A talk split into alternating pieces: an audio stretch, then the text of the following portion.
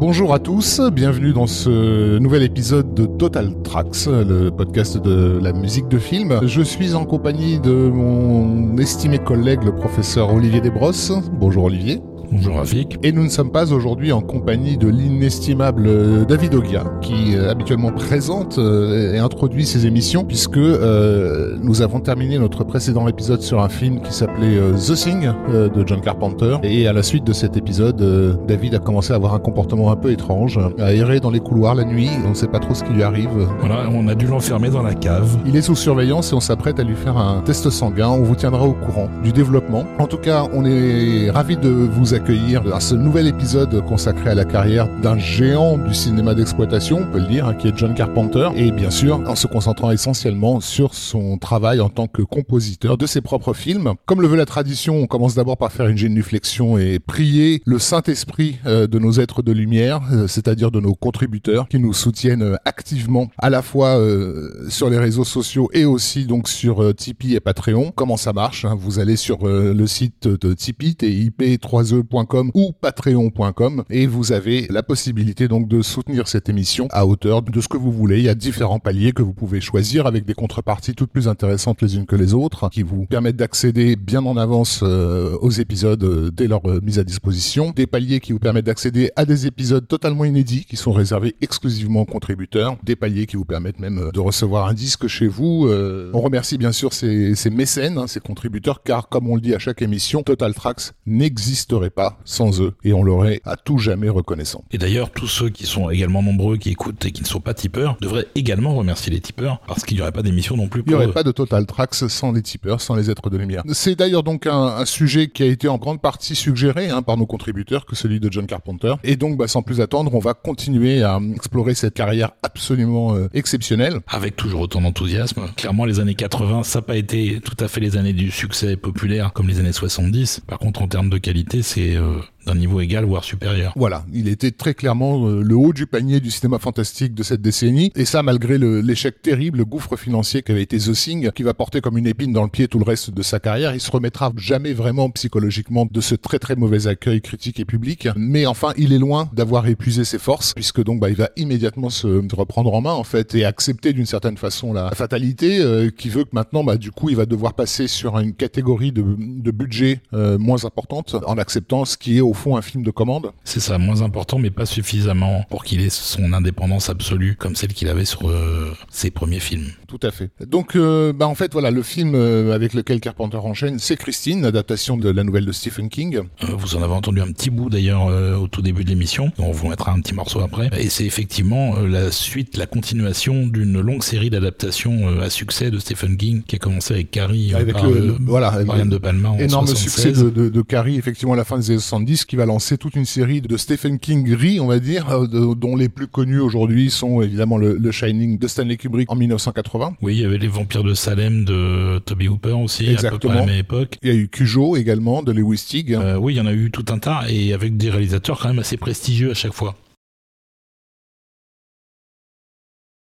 Sert à vendre du cinéma fantastique à peu près de la même façon que je sais pas celui de Michael Crichton servira à vendre du, techno thriller dans les années 90 euh, c'est avant tout un argument commercial. Et effectivement derrière le projet Christine il y a quand même cette idée d'associer deux noms très identifiés par les fantasticophiles qui sont évidemment Stephen King dont les bouquins cartonnent et John Carpenter qui reste encore pour le grand public le réalisateur d'Halloween. Alors Christine c'est l'histoire de un jeune homme un peu introverti un peu euh, victime de ses camarades des, des bullies à l'école, qui décide d'acheter une voiture pour avoir un peu plus d'indépendance et qui va acheter une épave euh, vendu par un mec assez étrange euh, dans une baraque tout aussi étrange. Euh, il va s'avérer au fil du film que la voiture est purement et simplement maléfique et qu'elle prend le contrôle de son propriétaire, comme elle l'avait fait avec le précédent, qui a eu une vie absolument pourrie, simplement parce qu'il avait une voiture qui le poussait à faire les mauvaises décisions. Le modèle de la voiture, c'est une magnifique Plymouth Fury 1958 de couleur rouge, puisqu'elle sort littéralement des enfers. Et ce qu'il y a d'intéressant aussi dans le film, c'est son caractère, je dirais presque explicite par rapport rapport à sa thématique, puisque donc le personnage principal interprété par euh, Keith Gordon, euh, Arnie Cunningham, c'est vraiment un, un, nerd. Et le film insiste assez lourdement sur son impuissance, on va dire. Hein, C'est-à-dire euh, lorsqu'il se fait agresser par les bullies à l'école, euh,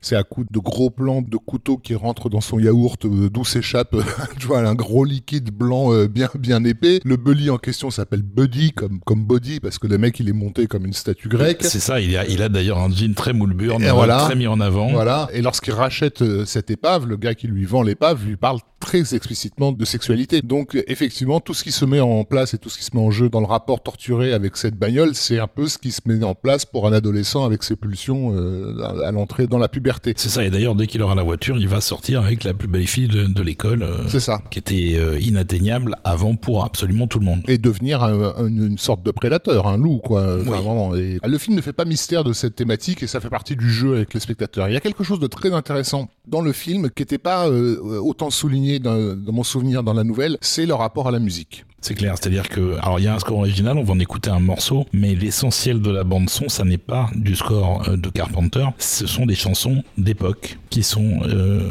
choisies avec énormément de soin pour tomber pile poil sur chaque séquence et qui commentent en fait le sous-texte de la scène par les lyrics de la chanson. Et donc ça commence sur la chaîne de montage où Christine est fabriquée, donc bien avant, euh, parce que là ça se passe en 79, je crois, quelque chose comme ça, donc bien avant, en 1958, et on voit qu'elle est déjà maléfique et toutes les voitures qui fils sont euh, illustrés par une chanson qui s'appelle Bad to the Bone, qui est, euh, littéralement l'être de la voiture en fait. C'est ça, avec, des paroles qui disent clairement depuis le jour où je suis né, ceux qui sont penchés sur mon berceau savaient que j'étais mauvais, euh, mauvais jusqu'à l'os. Et il y a une correspondance qui est faite avec la deuxième chanson sur le premier meurtre que Christine va accomplir sur la, la chaîne de montage, avec un pauvre technicien qui est resté enfermé à l'intérieur de la voiture et qui a été étouffé. Et en fait, lorsqu'on découvre le cadavre de ce technicien, on passe à la radio la chanson Not Fade Away, ne disparaît pas tout de suite, de Buddy Holly euh, and the Crickets. Et en fait, le gars qui trouve le cadavre klaxonne furieusement pour prévenir qu'il a trouvé un, un, cadavre euh, sur un couplet spécifique. Et ensuite, on passe à nos jours avec une reprise moderne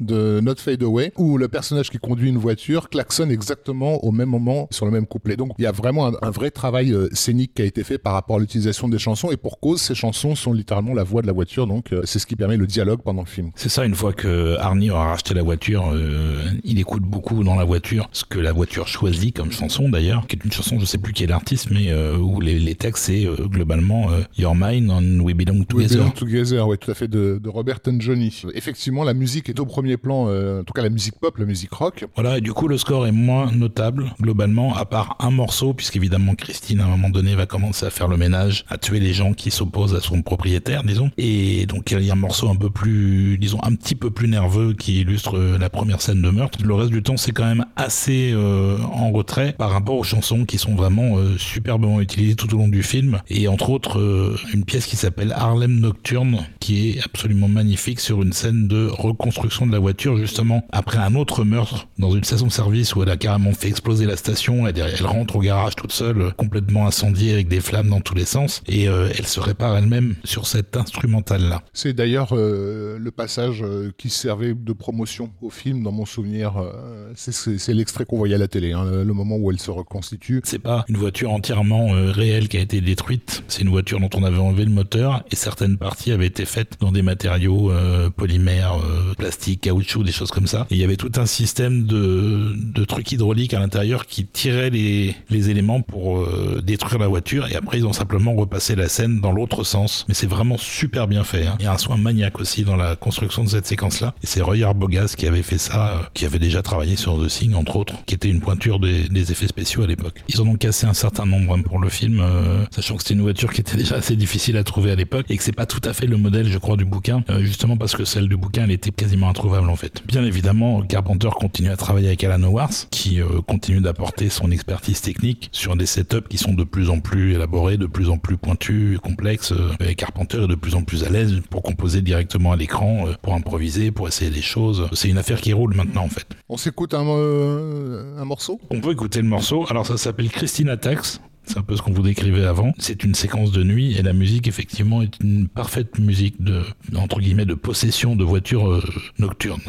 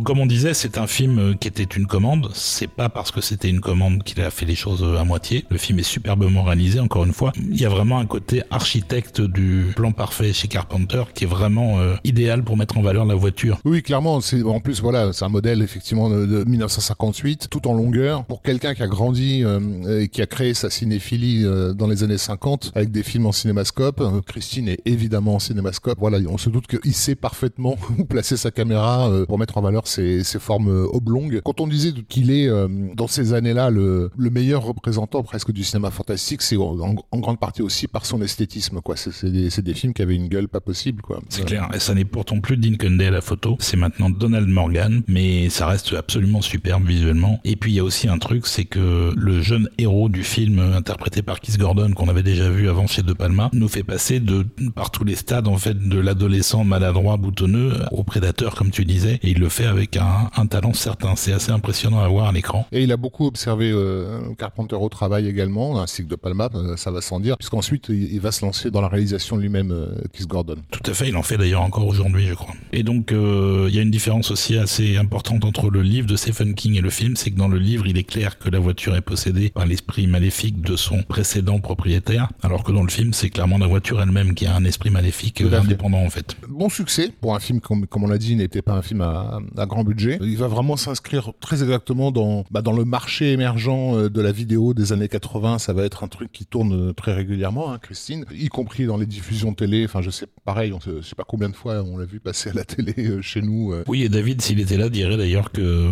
il l'a aussi projeté lors d'une de séances, puisque je l'ai revu à cette occasion-là au Club de l'Étoile il y a, il y a 2-3 ans. Et donc, il y aura deux bandes originales à sortir. L'une avec le score qui sortira en, CD chez Vince Saraband avec une pochette super moche, et l'autre avec une cover absolument sublime, mais qui sortira qu'en vinyle, qui est la compilation des chansons des années 50 utilisées dans le film, qui bizarrement, je crois, n'a jamais été réédité en CD. Peut-être qu'il y avait des questions de droit qu'on bloquait après le fait qu'on sorte cette compile, mais ça aurait bien mérité parce que les chansons sont bien et fonctionnent vraiment super bien dans le film. Le, film, à sa sortie, a été comparé à, un film de 77 d'Eliot euh, Silverstein euh, qui s'appelait euh, The Car. voilà, Enfer mécanique. The Car, effectivement, qui mettait déjà en scène une, une voiture démoniaque. Oui, sauf que en fait, The Car, c'était plus Jaws, les dents de la mer, en version voiture. Tout à fait. Et puis, il n'y avait pas justement ce sous-texte très teenage, en fait, hein, qui fait l'identité de Christine, parce que Christine, au fond, parle vraiment de, de pulsion sexuelle du début à la fin, là où The Car était finalement un, thriller où on, avait affaire à un gros animal, quoi. Pour l'anecdote, euh, la voiture d'enfer mécanique de The Car a été achetée par un collectionneur euh, qui aime bien les choses diaboliques,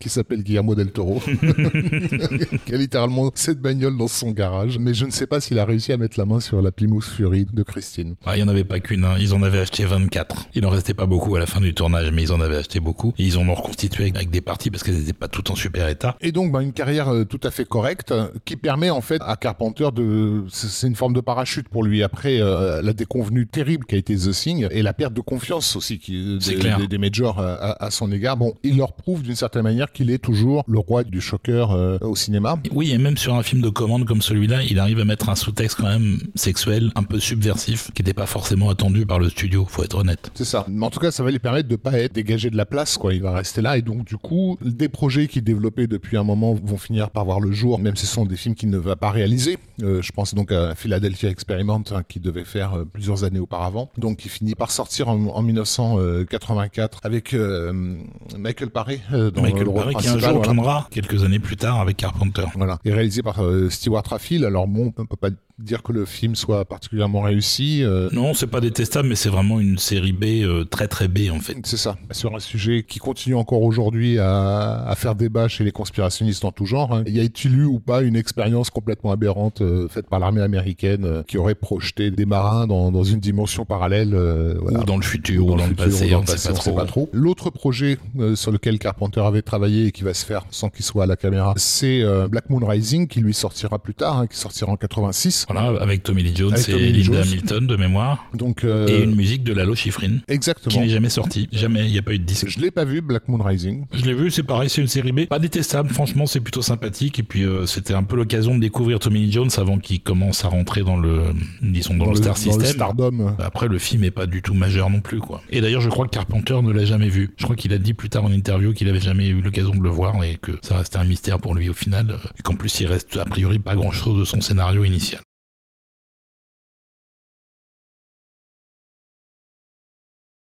Alors un film de commande, mais sur lequel il va quand même dépenser beaucoup d'énergie. Ce film, donc, c'est Starman, et c'est un projet qui est en développement depuis le début euh, des années 80, sur un script de Bruce Evans et, et Reynold Gideon. C'est Michael Douglas qui a les droits de ce script et qui produit, parce qu'il est également producteur, le monsieur, qui était rentré en concurrence avec un autre projet développé par Steven Spielberg, donc vous avez peut-être entendu parler, qui était Night Skies, qui était, on va dire, le versant sombre de E.T., avec une invasion alien, euh, d'aliens très très très méchants. Une histoire un peu compliquée, Night Skies, euh, sur laquelle on va pas s'attarder, parce que justement, entre E.T. et Night Skies, il y a eu plein de renvois, et notamment au niveau des maquilleurs. Et d'ailleurs, Night Skies était un des titres de tournage de E.T. Euh, pour maquiller, en fait, justement, ce qu'ils étaient en train de tourner en réalité. Et si on parle avec insistance de E.T., c'est parce que bah, il y a forcément une parenté entre E.T. et Starman, puisque donc Starman raconte bah, l'histoire de la visite d'un alien sur Terre. C'est ça, en fait, le film commence, on voit l'envoi de la sonde Voyager 2 qui a été expédiée au fin fond du cosmos avec des messages, de la musique, des, des, objets, des tas de choses qui, qui sont censés symboliser l'ensemble de la planète. Et bah visiblement ça a été reçu par quelqu'un. Ils ont envoyé quelqu'un pour répondre en fait,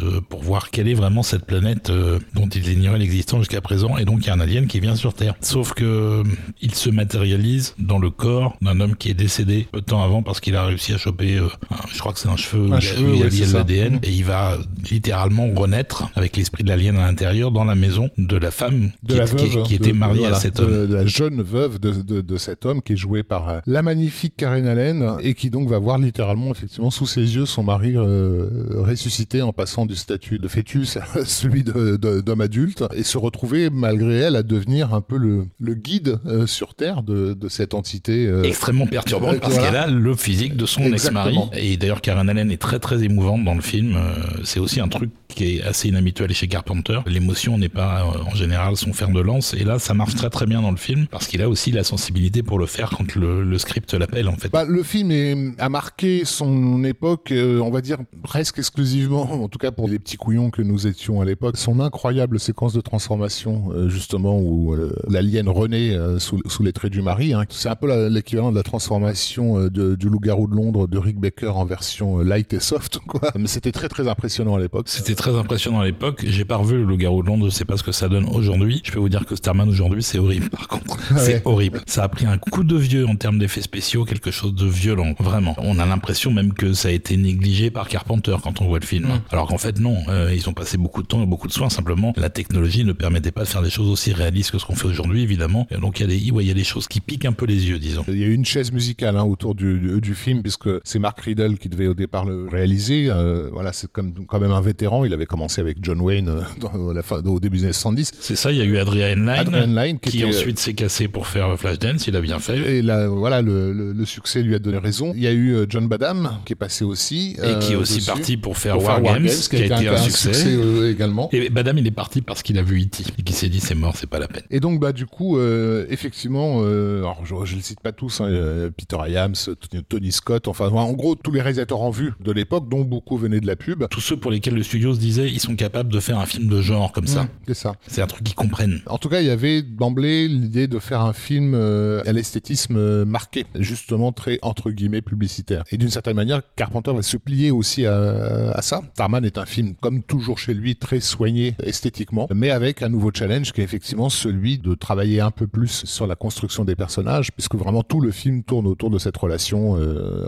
entre l'alien et, et Karen Allen, et on peut considérer que le véritable personnage principal, c'est Karen Allen et non pas l'alien. Oui, et d'ailleurs, euh, je le redis euh, régulièrement pour compenser le fait que la presse ne le dit jamais. Carpenter est un excellent directeur d'acteurs, il tire le meilleur de ses comédiens. Karen Allen est absolument magnifique dans le film et Jeff Bridges est extrêmement étrange, à la fois euh, flippant et touchant. Et vraiment, les deux sont au top et c'est eux qui tiennent tout le film en fait. Par contre, on peut dire qu'effectivement, le film souffre d'une certaine façon d'être une romance. Et C'est un road movie en fait. Et c'est ça. Pour le public euh, de l'époque, il n'y a pas forcément la promesse de quelque chose de, montagne russe émotionnelle, euh, d'un climax hyper impressionnant. Alors même s'ils sont poursuivis par l'armée, ça reste finalement assez sage. Et du coup, c'est vrai que ça a contribué à donner au film, euh, voilà, la patine d'un road movie assez mélancolique, qui n'était pas vraiment ce que le public adolescent euh, de l'époque cherchait. Quant au public adulte, bah, il allait tout simplement pas voir des films qui mettaient en scène des aliens. Donc le calcul était pas si bon au niveau de la production et Starman va être un échec alors que ça devait, on va dire, signer le retour de Carpenter dans les bons papiers des, des majors. Oui, après un Christine qui avait quand même plutôt bien marché puisqu'il avait un budget assez raisonnable de 10 millions et qu'il en avait fait à peu près le double sur le territoire américain, c'était suffisant pour que on ouvre à nouveau un petit peu la porte à Carpenter. Et avec Starman, ça va repartir un petit peu dans l'autre sens. Et pourtant, malgré le, le succès assez relatif du film, il y aura une série télé qui sera faite après avec Robert Hayes, diffusée en 86 et 87. Je l'ai jamais vu. Pour donner un, un ordre d'idée, Starman et Christine ont rapporté pratiquement la même somme sur le territoire américain, alors que ce sont deux films qui appartiennent à des catégories très différentes en termes de budget. Donc voilà, c'est là où on voit que ben Christine est un petit peu un succès et Starman est ben pour le coup plutôt un échec. C'est aussi euh, quelque part le film qui aurait dû ouvrir Carpenter à l'Académie, c'est-à-dire à la considération que il peut peut-être sortir du cinéma d'horreur qu'il a rendu célèbre et ça ne va pas vraiment y contribuer. Pas vraiment. On a parlé euh, un peu longuement de Starman euh, parce que ben voilà, il est dans la film de Carpenter. Néanmoins, on va quand même arrêter euh, assez vite puisque euh, contractuellement, comme c'était déjà le cas sur The Carpenter ne peut pas composer la musique. Et donc il a choisi un compositeur qui est un,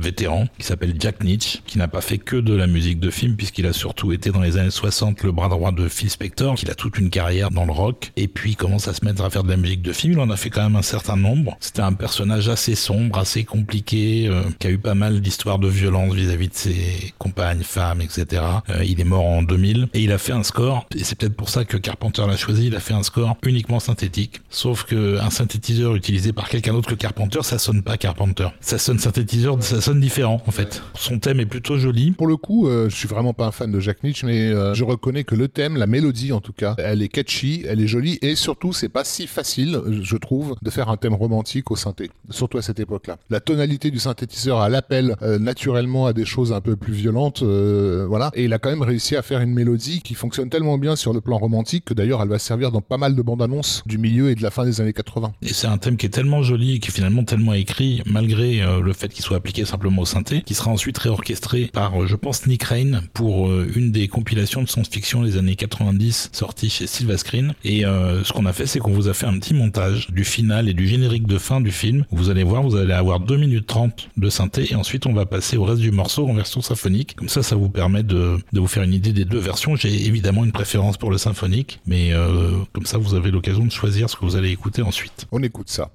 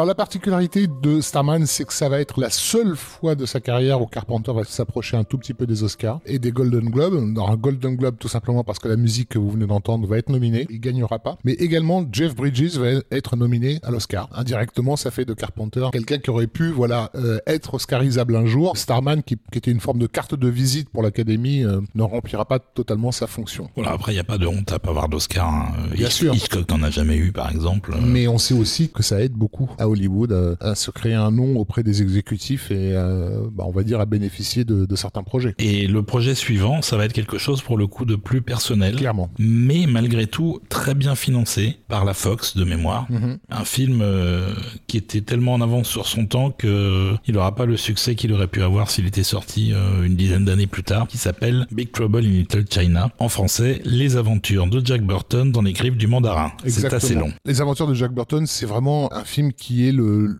je dirais, le résultat logique de bouillonnement culturel qu'il y a eu dans les années 70, mais qui n'avait pas encore trouvé sa place euh, sur les écrans, qui était une sorte de, on va dire, de joyeux mélange chaotique d'influences euh, toutes plus exotiques les unes que les autres, qui va effectivement du film d'arts martiaux. Les Chinatown aux États-Unis euh, sont le lieu idéal pour découvrir des films complètement dingues, complètement aberrants, complètement décomplexés par rapport à l'action, par rapport au fantastique, que pas mal de cinéphiles vont dévorer. Mais c'est aussi au niveau de, de la littérature underground, toute une époque où on commence à voir arriver des récits qui partent dans tous les sens, euh, ou voilà, qui, qui utilisent l'absurde. Enfin, ce que nous en France on, appelle communément la culture bis, en fait, c'est-à-dire euh, des gens finalement très éduqués sur des domaines qui n'intéressent personne parce que jugés complètement aberrants. On a de, euh, au niveau du scénario de Jack Burton deux personnes qui ont pas mal baigné là-dedans, qui sont d'une part euh, Gary Goldman, à l'origine du projet euh, de, de, sa première écriture, jusqu'à W.D. Richter qui va euh, livrer en fait le, le, le script final. Et fera la même époque les aventures de Buckaroo Banzai dans la huitième dimension. le titre est assez similaire d'ailleurs en termes de longueur, qui est aussi un truc complètement barré d'un scientifique fou qui est aussi rockstar. Neurochirurgien. Oui, aussi. Et, et cosmonaute. Ouais. euh, et si voilà, vous l'avez pas vu, ça, ça, se voit encore bien, euh, Buckaroo Banzai. Moi, je suis absolument fan de Buckaroo Banzai, mais je tiens quand même à préciser pour ceux qui auraient la curiosité de voir ce film qu'à l'époque, ça m'a valu l'inimité d'un copain que j'ai emmené au cinéma et qui m'en a voulu vraiment pendant des semaines de l'avoir emmené voir ce film totalement aberrant, mais qui se revendique comme totalement aberrant. Donc, je dirais quel, quel est le mal, quoi. Le truc avec Buckaroo Banzai, c'est que rien n'est expliqué au spectateur, quoi. Euh, tu vois, à un moment donné, il y a Jeff Goldblum qui demande qu'est-ce que fait cette pastèque là, et on ne saura jamais. mais voilà, il se trouve qu'il y a une pastèque en plein milieu du plan. D'une certaine manière, Jack Burton est quand même dans cet esprit foutraque n'importe nawak, sauf que par une forme de miracle, d'équilibre incroyable, Carpenter va réussir à planifier tout ça, c'est-à-dire à faire en sorte que les choses les plus dingos soient naturelles, nous apparaissent naturelles. Et c'est vraiment construit comme euh, c'est presque Alice au pays des merveilles, hein, Jack Burton. C'est vraiment en gros l'histoire d'un routier, hein, donc joué par Kurt Russell, Jack Burton, qui a l'habitude de livrer une partie de sa marchandise dans les Chinatown, dans le Chinatown de San Francisco en particulier. Donc il accepte un jour de rendre service à un de, un de ses copains du quartier chinois qui est Wang Chi, qui doit aller chercher sa fiancée qui arrive euh, en avion donc de Chine. Et il se trouve que la fiancée est kidnappée euh, par des brigands. Par des blousons noirs chinois. Voilà.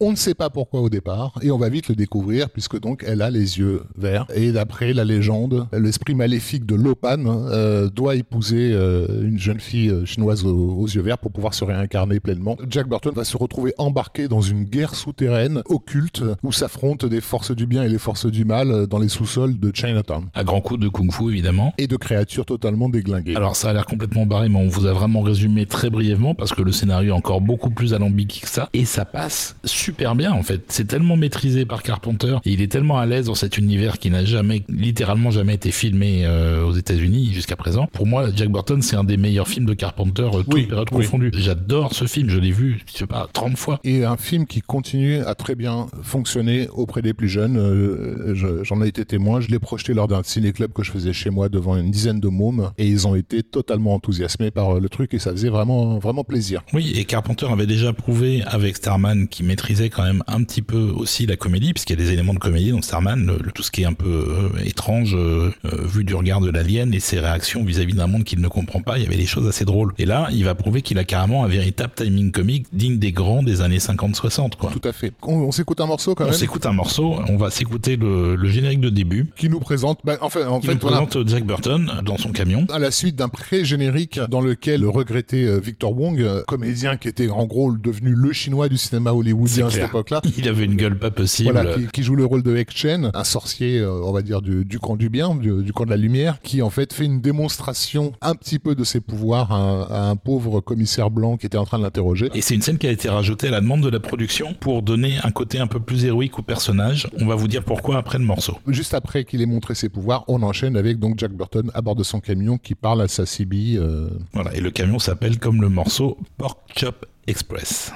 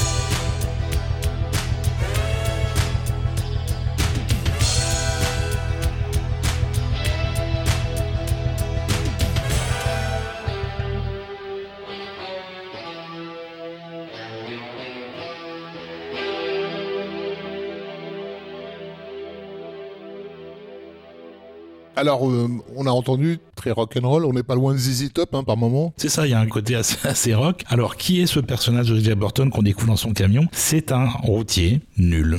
C'est un héros merdique, complètement à côté de la plaque et surtout la plus grande gueule de tout l'État, mais avec rien derrière. Mais en même temps, il est éminemment sympathique. Il est très sympathique. Voilà. Effectivement, c'est quand même un gros con. euh, et- et- C'est un, c'est un mec qui se la pète comme c'est pas permis et qui rate absolument tout ce qu'il fait. Il y a une scène de combat à un moment dans le film où il est avec son copain Wang Chi justement, et il y a tout un tas de méchants qui arrivent. Il ne va blesser personne, il ne va même toucher personne. Il prend son couteau, il l'envoie valdinguer dans le décor, il va le chercher, et quand il revient, le combat est terminé en fait. Et il y a beaucoup beaucoup de loupés comme ça dans le film qui préparent à un truc qui n'en est pas un à la fin du film. C'est un anti-héros en fait, c'est presque un loser quoi, mais éminemment sympathique. Éminemment, éminemment sympathique, mais surtout, en fait, il ne sert au fond qu'à faire la transition pour le public, puisque c'est à travers ses yeux qu'on découvre ce, on va dire, cet univers complètement dingue, euh, qui d'ailleurs correspond à une forme de fantasme qui a toujours eu autour des Chinatown de différents pays, puisque même en France, on avait ça à l'époque. La communauté euh, parisienne soupçonnait qu'il se passait des choses absolument dingues euh, et terribles dans les sous-sols du 13e arrondissement. J'imagine que c'était pareil aux États-Unis, et c'est ce qui se passe systématiquement lorsque des communautés sont très discrètes, en fait. On se dit, oh, il doit se passer des choses pas, pas nettes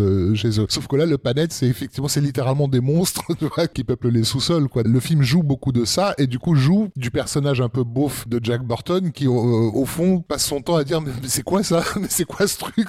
Qu'est-ce qui se passe ici? Enfin, voilà, je sais pas, il faudra avoir tous les, tous les dialogues de Jack Burton sous les yeux, ça doit être assez cocasse de voir à quel point il dit rien concrètement autre que des exclamations. C'est ça et des pauses où il prend euh, le ton du héros, mais en fait, il va rien faire d'héroïque parce que il y arrive jamais, en fait. Euh, c'est vraiment difficile à décrire, il faut voir le film. Euh, le fait est qu'on rigole beaucoup, beaucoup, beaucoup, tout en étant bien pris par l'aventure, en fait. C'est aussi un vrai film d'aventure avec des vraies visions de trucs fantastiques qui viennent directement de Chine, pour le coup, et qui font justement, comme je disais au début, que le film n'était pas adapté au public de l'époque, il était beaucoup trop avant-gardiste. Le public américain n'avait pas encore été assez exposé au cinéma de Hong Kong, au cinéma chinois, pour comprendre globalement qu'est-ce qu'il avait euh, sous les yeux en, en, voyant Jack Burton. Mais ceux qui effectivement commençaient déjà, euh, comme c'était le cas à notre époque, à bouffer du cinéma de Hong Kong, que ce soit les, les, les Changche des années 70 ou même euh, Zou, les guerriers de la montagne magique de Tsui hein, qui date de 84, on halluciné qu'un film hollywoodien ait aussi vite compris les codes et les ait aussi bien intégrés, encore une fois, à la culture américaine, parce que ça reste un film totalement américain, totalement hollywoodien, mais qui à aucun moment ne prend de haut ce qui fait la force de l'iconographie de ces films-là. Il suffit de voir comment ils présentent les trois guerriers euh, euh, Lightning, Rain et euh, Thunder.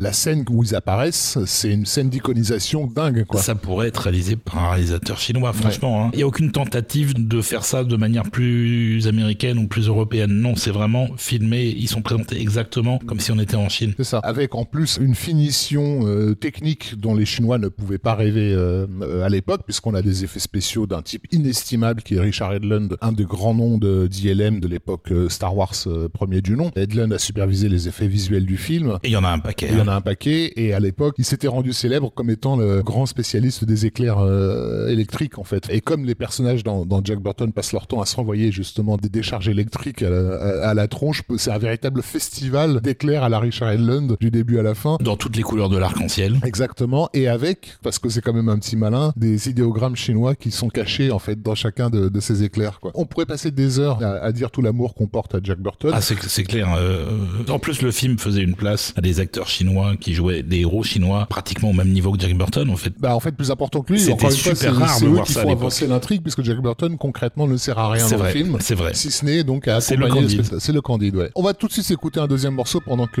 Olivier et moi répétons notre kung 出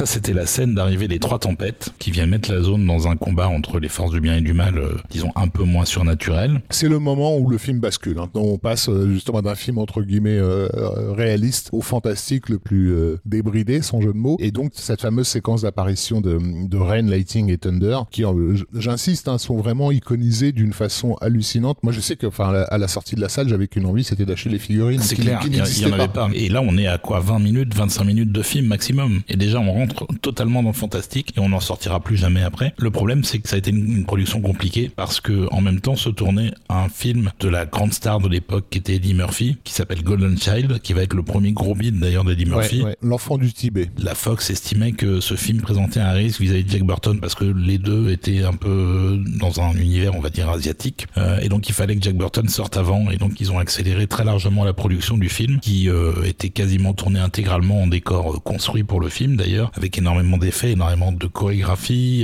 énormément de personnages. Donc c'était vraiment pas un tournage simple. Et Carpenter s'en est tiré haut la main. Malgré tout, le film est sorti à la date prévue parce qu'il était super motivé, parce qu'il avait toujours envie de faire un film de kung-fu. Ça a été un tournage difficile, intense, mais à ce que j'ai compris, plutôt joyeux. Du côté des comédiens asiatiques, très clairement, parce qu'ils étaient tous complètement euh, ouf, quoi, que autant d'argent soit dépensé dans un film américain. Enfin, voilà, il y a trois acteurs entre guillemets blancs dans le film, sinon tout le reste, tous les rôles parlants sont vraiment des rôles euh, chinois et surtout des rôles vraiment écrits avec des personnages vraiment, extrêmement développés, vraiment détaillés, avec des personnages euh, très iconisés. voilà, Denis Dune, il est juste incroyable. Il avait un petit rôle dans, l'année du dragon auparavant, mais enfin là, il, porte le film sur ses épaules, quoi. Ah, c'est clair, c'est clair. Et en plus, il est aussi très drôle. Lopan, il est impérial. Bah, c'est James Wong. Je pense que tout le monde a vu un film avec James Wong un jour, mais c'est vrai que, que, le personnage est assez sublime. Et d'ailleurs, la scène la plus drôle, c'est la rencontre entre Jack Burton et, et Lopan euh, en termes de dialogue. C'est littéralement du gâteau. Quoi. Et Carpenter lui voyait d'ailleurs ça comme une inversion du film euh, qui se frotte à la culture asiatique habituellement aux États-Unis. Les personnages chinois ont une importance plus grande que les personnages euh, européens ou américains. Et il était très content de ça. Voilà, il suffit aujourd'hui d'écouter le commentaire audio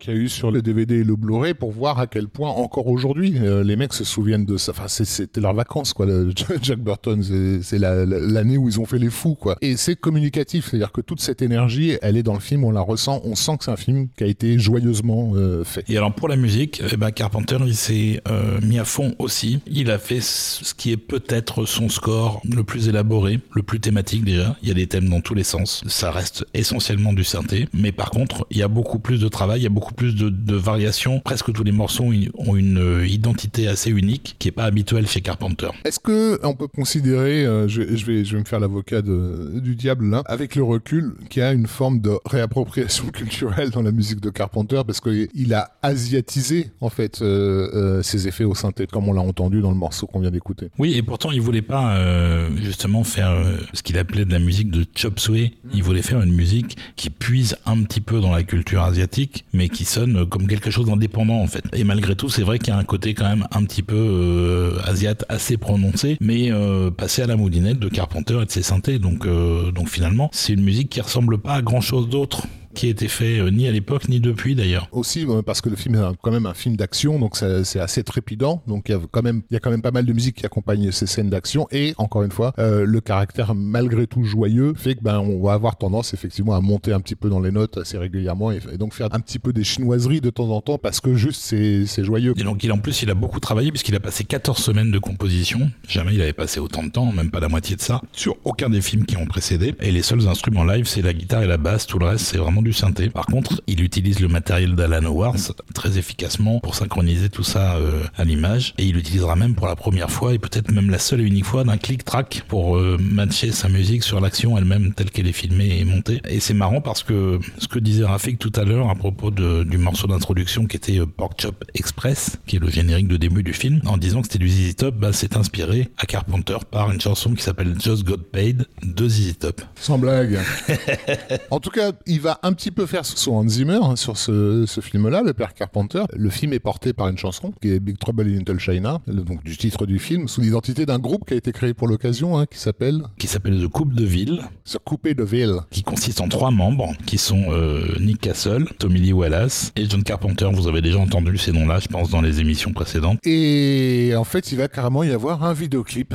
Voilà, qu'on trouve sur YouTube. Ouais. qui est assez glorieux. Que j'ai vu à l'époque à la télévision. C'est la, la première fois que j'ai pu voir le visage de Carpenter Carpenter, c'était Carpenter en train de faire le con sur MTV euh, en mode je suis une superstar. Et dans la chanson, la voix de basse qui chante Big Trouble, bah, c'est John Carpenter. Donc il n'a pas du tout la même voix de chant qu'il a euh, en voix parlée. Comme on est sympa, on vous mettra peut-être la chanson en fin d'épisode. Euh, oui, ou sinon vous tapez Coupé de ville Big Trouble in Little China sur YouTube et vous tomberez directement sur ce grand moment du vidéoclip des années 80. Clairement. Et c'est un score qui a été très apprécié, qui est sorti en, en vinyle et en CD à l'époque, et qui a été réédité dans des versions de plus en plus complètes, de plus en plus intégrales, trois ou quatre fois quand même. Donc là, on a largement de quoi faire, ça se trouve encore. Du coup, à cause des, des multiples versions, il est assez facile à trouver, et franchement, c'est un des meilleurs scores de Carpenter si on aime ce genre d'approche. On s'en lasse pas. On écoute un dernier morceau qui illustre l'évasion finale de la espèce de structure base euh, des méchants chinois. Et le morceau est assez rythmique et assez euh,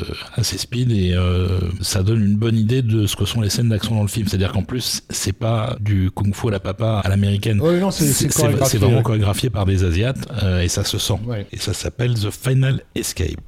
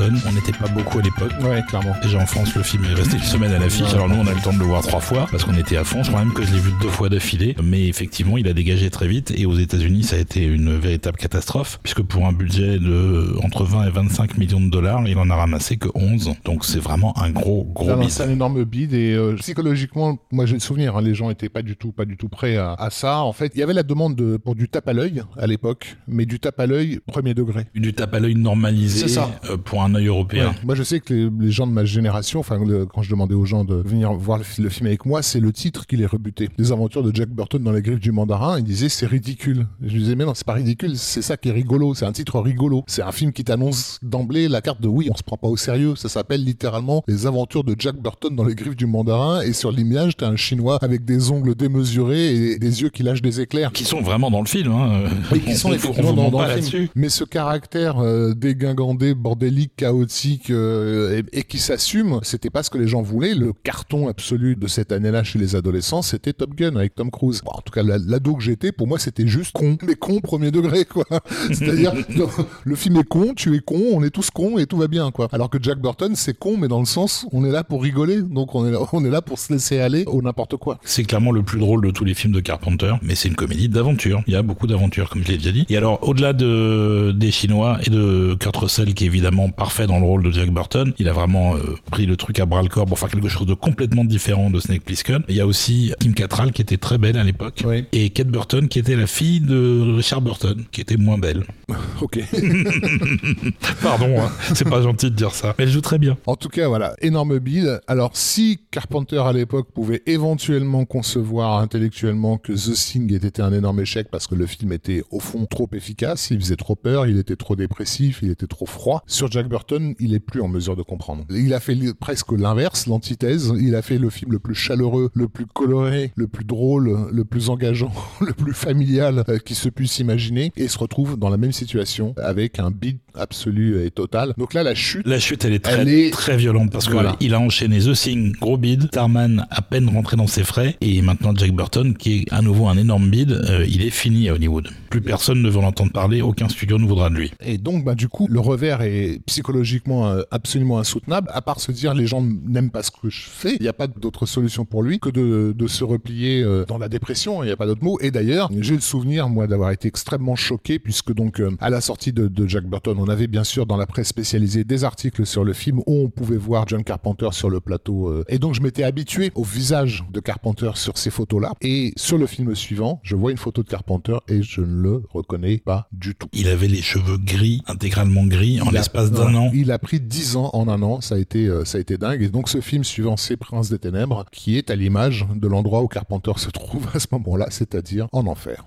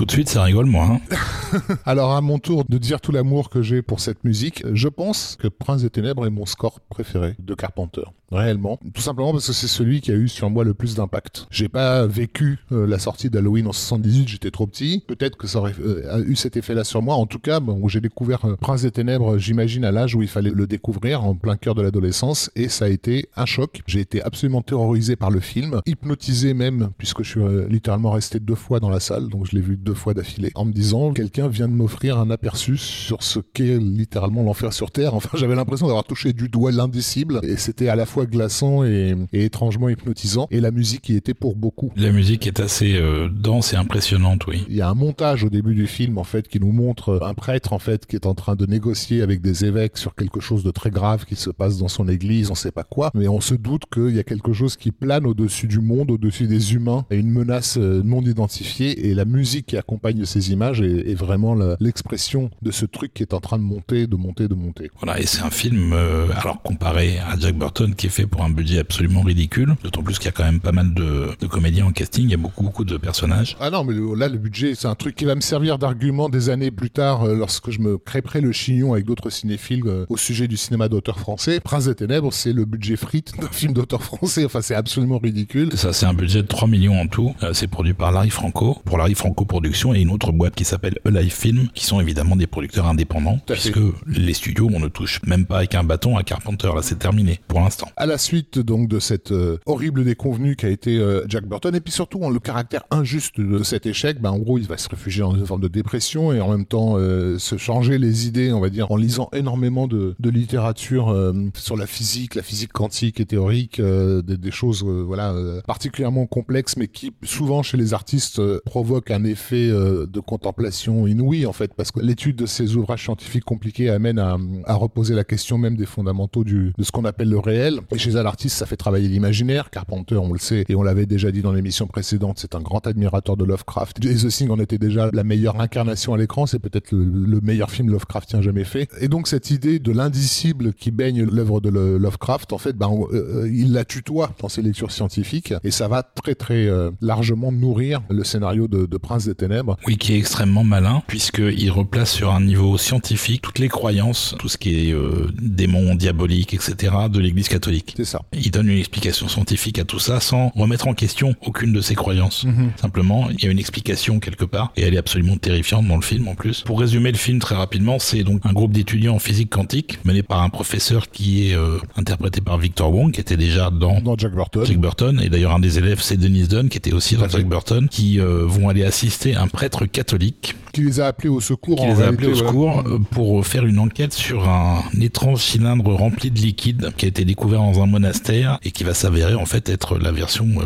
liquide de Satan. C'est ça. Et parallèlement à ça, certains de ces étudiants reçoivent des messages dans leurs rêves étranges qui semblent provenir d'un futur lointain et qui seraient en rapport avec euh, la fraternité du sommeil, enfin la Brotherhood of Sleep. Hein. Qui est une secte, une sous-secte catholique tellement obscure et secrète que même l'église catholique ne sait pas vraiment de quoi il s'agit. Et donc, bah, du coup, ils vont étudier le plus rationnellement possible ce, les phénomènes qui se développent en fait dans ce monastère autour de ce cylindre et ça va commencer à déteindre sur eux et certains vont se retrouver d'une certaine manière euh, possédés par. Euh, C'est ça, contaminés les uns après les autres. Le lieu est entouré également par des, des SDF, hein. euh, dont un qui est interprété par Alice Cooper, qui est assez terrifiant d'ailleurs. Donc ils peuvent pas vraiment sortir, ils peuvent plus sortir de l'endroit. Parce que les SDF sont possédés également. Et, au fur et à mesure, la tension monte, monte, monte et, euh, voilà, et ça, va très mal se terminer pour beaucoup de gens. Ça devient effectivement un siège euh, où ils sont à la fois voilà coincés par ces SDF à l'extérieur et coincés à l'intérieur par, la, par cette menace qui s'empare les uns des autres au fur et à mesure. Voilà, sachant que Carpenter n'est jamais aussi à l'aise que quand il fait un huis clos et que ça c'est un exemple parfait du huis clos. Donc euh, le budget réduit qui l'oblige à faire ça est en fait plutôt une presque une bénédiction quelque part. Donc il a écrit le, scénario lui-même sous le pseudonyme de Martin Quatermass, hein, puisqu'encore une fois euh, il y a cette habitude à, Hollywood utilisé des pseudonymes pour pouvoir avoir plusieurs casquettes. Martin Quatermass, c'est donc ben, une référence évidemment à Quatermass and the Pit euh, et The Quatermass Experiment, donc deux célèbres films euh, de la Hammer, de la Hammer, euh, fantastique, enfin mettant en scène des, des, invasions aliens plus ou moins assimilées à des démons. Et l'idée est vraiment venue à Carpenter justement de ses lectures où il s'est dit pourquoi on combinerait pas le mal absolu avec la matière et l'antimatière. C'est vraiment né de ça et c'est très très bien pensé. Et on va pas vous raconter le plus du film parce que vous n'avez qu'à le voir.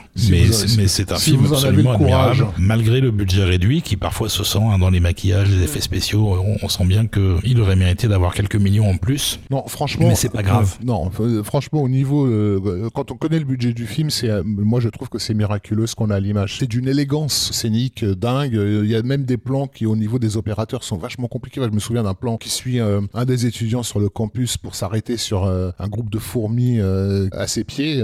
et c'est bon, le plan est incroyablement exécuté, mais en plus, il est incroyablement inquiétant. Il y a cette idée justement qu'ils sont entourés par la pourriture, le mal, tout le temps en fait. Euh, on n'en sort pas. Et je trouve aussi que Carpenter, qui était déjà devenu célèbre pour ses fins abruptes, comme celle de Fogg par exemple. elle, est, sublime celle de Prince. Je pense que la fin, le dernier plan de Prince des Ténèbres, c'est le plus beau euh, final de Carpenter.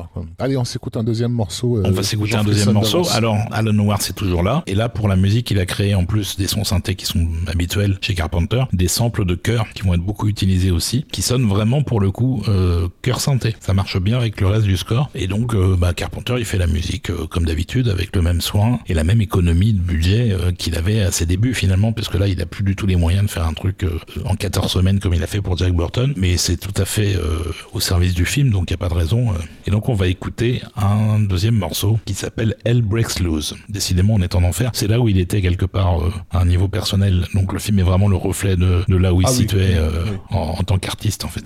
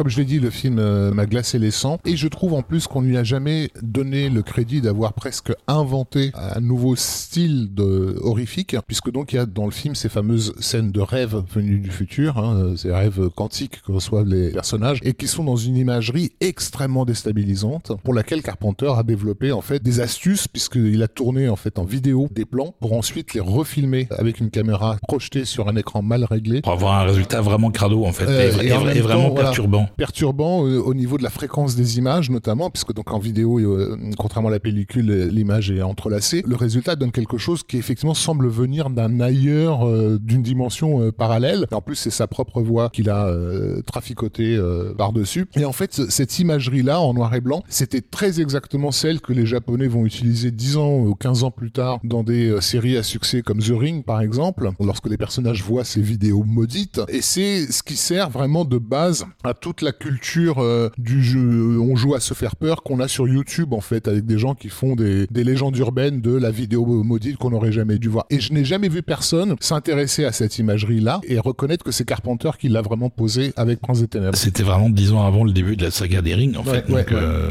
Clairement. Et alors, euh, pour l'anecdote, Alice Cooper était fan de Carpenter, il voulait absolument être dans le film. Carpenter étant fan de Alice Cooper, ça tombe bien ça tombe bien, ça s'est fait. Et le- l'un des producteurs exécutifs du film était également le manager d'Alice Cooper et lui a suggéré de faire une chanson. Et il a écrit une chanson qui s'appelle Prince of Darkness, qui est sur un de ses albums et qu'on entend très brièvement dans le film, dans les écouteurs d'un des personnages. Et donc, Carpenter fait un film à 3 millions de dollars et ça marche, puisqu'il va ramasser 14 millions. Mais ça suffira pas pour le racheter aux yeux d'Hollywood, loin de là. Mais euh, quelque part, il est un petit peu retombé sur ses pieds, disons. Et en même temps, encore une fois, euh, comme on le disait par rapport à cette photo qui était parue dans le magazine Starfix, euh, il a pris 15 ans, quoi. Et il est dorénavant très très en colère. Après la période dépressive, Vient la réaction. vient la réaction. Et la réaction, ça va être le film suivant. chose, ouais. dont on vous parlera dans le prochain épisode parce que là on est déjà arrivé euh, au bout de celui-là comme quoi traiter plus de quatre films dans un épisode sur Carpenter c'est pas possible hein.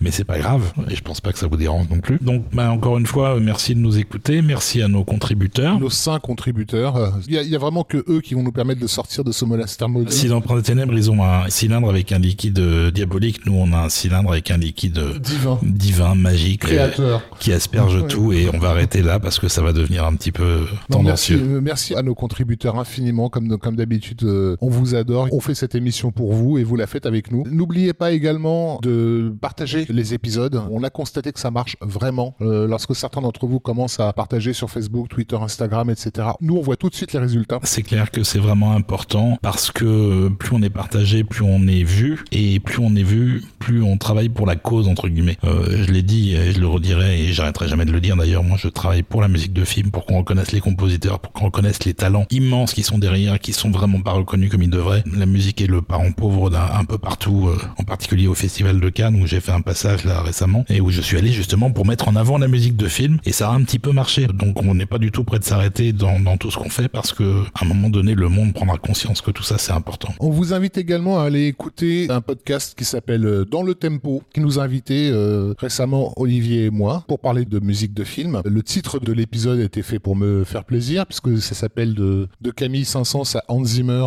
un siècle de, de musique de film. Voilà, avec le nom de graphique juste en dessous de la photo de Zimmer, c'est quand même assez classe.